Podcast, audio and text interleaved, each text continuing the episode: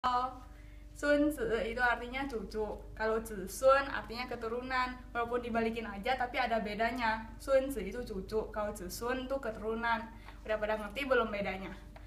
Kalau pengen belajar lebih banyak lagi, klik link di bawah ini. Makasih.